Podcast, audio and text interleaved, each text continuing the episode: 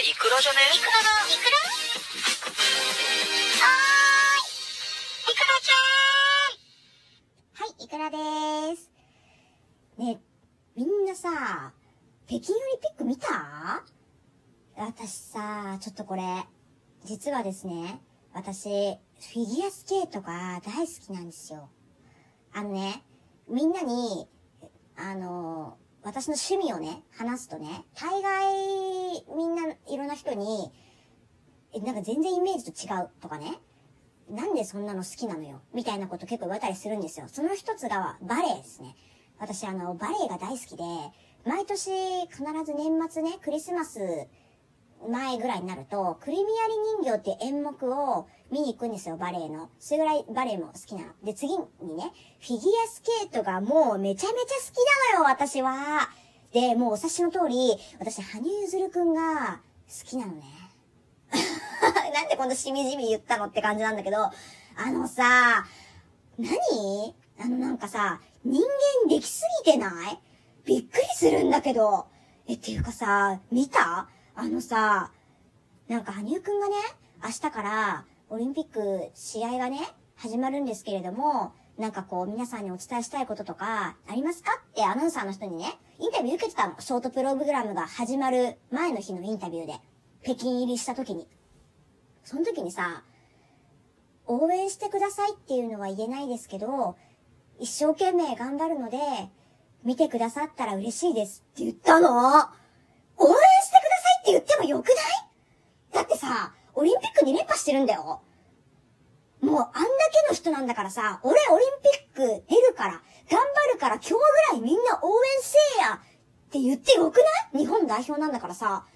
多分だけど、こうなんかさ、自分の中でもしかしたら自分のことを好きじゃないっていうか、まあアンチみたいなのもいるじゃん。だからなんかそういうさ、アンチとかあんまり自分以外の選手をね、第一で、あの、推してる、応援してるファンの人への気遣いとか、多分そういうのもあったんだろうね。それでさ、応援してくださいって言えないって言ったんだよ。いいだろ、そこは応援してくださいで。だって私なんかさ、自分の客にお金くださいって言ってんだよ。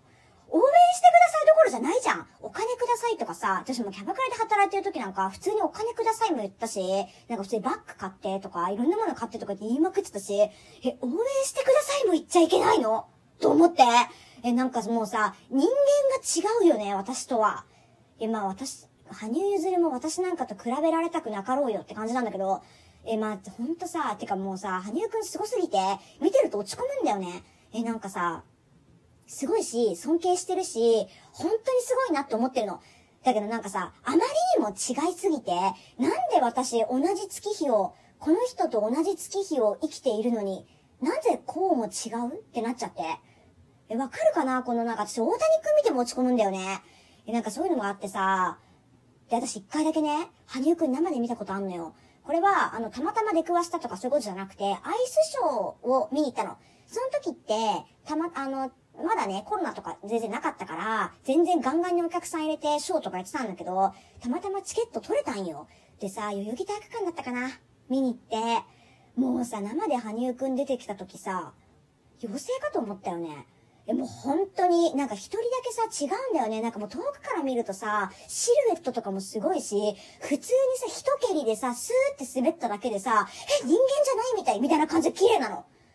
え、なんかさ、全然私の語彙力じゃ伝わらないんだけど、なんか遠くから見るとさ、なんか電柱みたいなぐらい、なんかスラーっとしてて、え、これ全然褒めてないわ。なんで電柱って言ったの？え、なんかさ、遠くから見るとマジ電柱って思うぐらいスラーっとしてて、細くて、まっすぐなのよ。そう、体感っていうか、姿勢がいいの。な、それ、ひどくない？私さ、姿勢がすごくいい人の子、立ち姿が綺麗な人のこと今電柱で例えたよね。もっといい例えあるやろ。っていうね、それぐらいの語彙力しかないんだけど、じゃあ私どれぐらい羽生くん好きかっていうと、あの、羽生くんが持ってたプーさんのティッシュケースあるじゃん。かの有名な。あれと同じのを持ってるのね。それと、なんかあの、ガーナでさ、チョコレートの CM やってたじゃん、羽生くんが。その時にね、なんかそのチョコレートの製品を何個か買うと、羽生結弦のファイル1枚プレゼントみたいなのがあったのよ、何年か前に。もうその時さ、めちゃめちゃチョコ買ったよね。もうなんかうちの近所のコンビニとかスーパーからガーナのチョコレート消えるぐらい私が全部買ったの。それで、あの、ファイルをね、複数枚、えっ、と、私が全部いただいて、で、さらに、高島屋でやってた、羽生結弦店ってやつも、もう行ったよね、何回も。っていうぐらい、私、羽生くん好きなのよ。フィギュアスケートも好きで。私、宇野昌磨くんも好きなんだけど、でもやっぱ羽生くんって別格だよね。でも今回さ、あの、ショートの時にさ、なんかな、穴にはまった？みたいなのあったじゃん。あれでちょっとジャンプが抜けてしまったっていう。もう私あれさ、仕事だったんだけど、仕事に向かう道中だったのよ。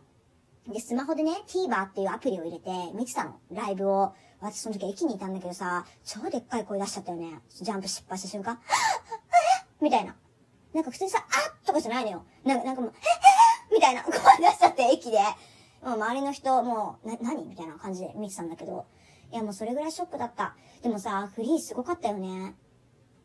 えこれ本当に、何？な、なんだろう、メダルこそ取れなかったけどさ、なんかすごいもの見たって感じ。すごい感動したもん、私。なんだろう、なんか強いて言うなら、何？なんだろう、なんか、全然、いい例え思いつかない。あの、原始人が生まれて初めて、なんか、電気見たみたいな。なんていうのこれ いや、それぐらいびっくりしたのよ。はあ。でもメダル取れなかったけどさ、よかったよね。私、何これ？めちゃめちゃ熱く語ってるんだけど、意外と羽生くんそこまでの熱量で好きな人ってさ、あんまりいないのよね、周りに。だからちょっとあんまりこう出せないんだけどさ、いや、それぐらいちょっと応援してたっていう話ですね。